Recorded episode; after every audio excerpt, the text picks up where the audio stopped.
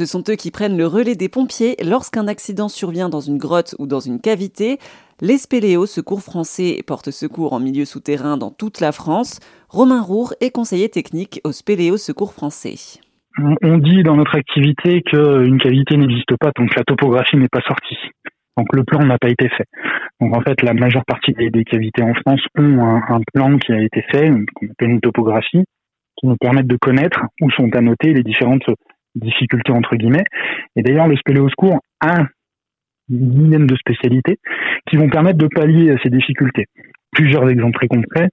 Si dans une cavité il y a des étroitures qui empêcheraient de remonter une personne dans une civière, eh bien on a des équipes habilitées à des outils ou des explosifs pour agrandir la cavité et faire passer justement cette personne-là qui serait passée euh, debout entre guillemets mais qui avec la, la civière ne pourrait pas passer. Ça peut être également d'autres problématiques du type euh, un siphon, un passage un passage euh, qui se remplirait d'eau voilà, entre deux portions sèches.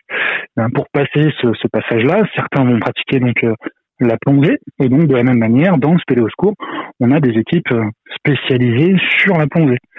Ça peut être des problématiques de gaz.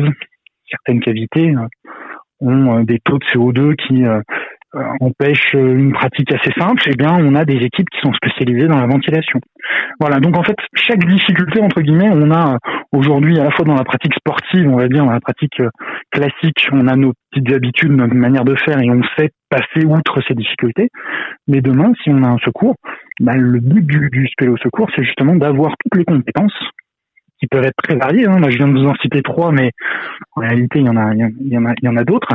Euh, c'est les trois les plus impressionnantes. Hein. Euh, la plongée, euh, les étroitures et, les gaz. Mais voilà, on a des équipes spécialisées, formées, qui permettent justement de pallier et, et, de passer outre ces difficultés. Les spéléos secours interviennent en moyenne sur 5 à 10 sauvetages au niveau national. Leurs interventions sont peu nombreuses car la spéléologie est une pratique peu répandue en France.